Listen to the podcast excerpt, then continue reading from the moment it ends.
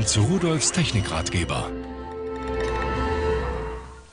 Ich habe mal in meinen alten Bändern nachgesehen, VHS und später dann auch digitale Bänder. Ich habe bei VHS sogar noch etwas gefunden mit Schwarz-Weiß-Aufnahmen. Ich hatte mal eine Schwarz-Weiß-Kamera, die schon aufgezeichnet hat. Die wurde an einen Videorekorder angeschlossen, das war schon ein richtiger Klotz. So, und wenn ich mir überlege, diese alten Sachen, so langsam haben sie ja fast historischen Wert. Wegen der Bilder, wegen der Art auch, wie die Bilder damals waren. Das war ja nicht so scharf und brillant wie heute. Sowas wollte ich retten. QSonic hat einen Videokrepper, den habe ich da schon in meinen Rechner gesteckt. Der wird mit Software geliefert.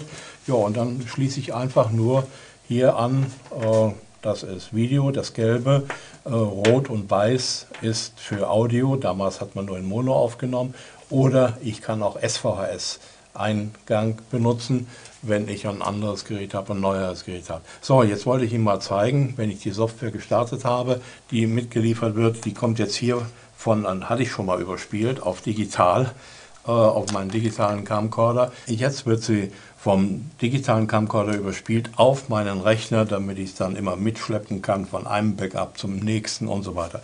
Schauen Sie sich das an und das ist jetzt dieses alte Schwarz-Weiß-Bild, das macht ja einen ganz guten Eindruck und ich kann es ja auch mal weiterlaufen lassen, da können Sie sehen, das Bewegtbild wird so, wie es wiedergegeben wird von dem Camcorder, hier auch aufgezeichnet. Also, bin recht zufrieden, dass ich meine alten Sachen, ein uralter Vogel, den Sie da sehen, den gibt es bestimmt nicht mehr, äh, dass ich meine alten Sachen jetzt retten kann.